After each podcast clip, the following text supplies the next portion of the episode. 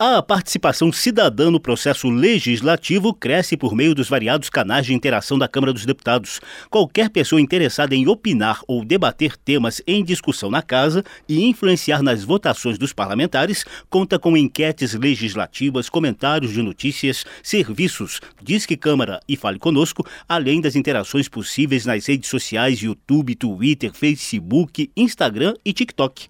Esse contato direto entre cidadãos e deputados enriquece o processo legislativo e orienta o trabalho interno da Câmara, segundo a supervisora de Relacionamento, Inteligência e Participação da Casa, Ana Marúzia Lima. Com isso, você beneficia os parlamentares, porque eles vão tomar decisões de uma maneira mais embasada, entendendo como que o cidadão, lá no final do processo, vai receber, caso essa lei seja aprovada. Temos um, um aproveitamento dos órgãos da própria Câmara, a exemplo dos órgãos de comunicação, que podem fazer programas ou matérias matérias, tirando dúvidas sobre esses temas. Temos também benefício para as comissões, para os deputados que vão relatar essas proposições para a consultoria legislativa e da própria sociedade, obviamente. Ana Marúzia constata que por meio desse debate interativo, a própria sociedade pode ter noção do encaminhamento dado a determinado tema e se organizar para influir com apoio ou contestações de pontos de vista.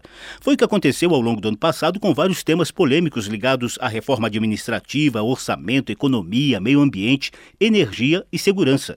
Desde 2013, a Câmara dos Deputados prepara relatórios anuais consolidados com a participação popular sobre as propostas legislativas em análise na Casa. No mais recente, de 2022, a maioria de visualizações e interações dos cidadãos se relacionou com o projeto de lei e a proposta de emenda à Constituição que tratavam do piso salarial da enfermagem.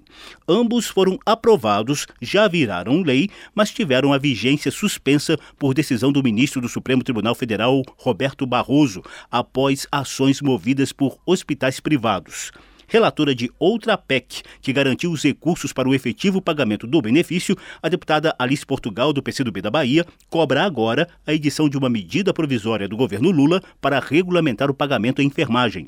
A deputada também comentou o interesse do tema nos canais de interação da Câmara. A curiosidade é uma necessidade premente da enfermagem brasileira de receber um salário mais digno. São mais de 30 anos de luta e aqui a Câmara dos Deputados cumpriu o dever de casa, garantindo os recursos para o pagamento do piso salarial, sem qualquer impacto para os municípios durante três anos. E eu espero que logo, logo a medida provisória saia, o ministro Barroso suspenda a liminar, o dinheiro chegará no contra-cheque da enfermagem brasileira. Na esteira da enfermagem, outras categorias também utilizaram os canais de relacionamento da Câmara, sobretudo farmacêuticos, agentes de saúde, aposentados e pensionistas.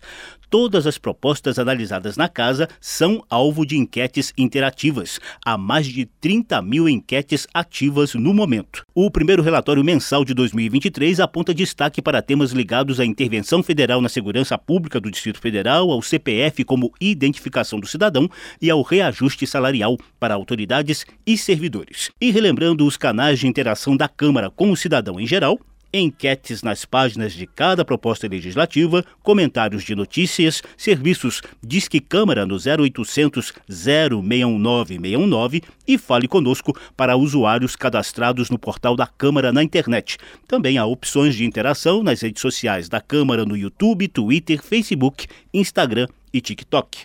Da Rádio Câmara de Brasília, José Carlos Oliveira.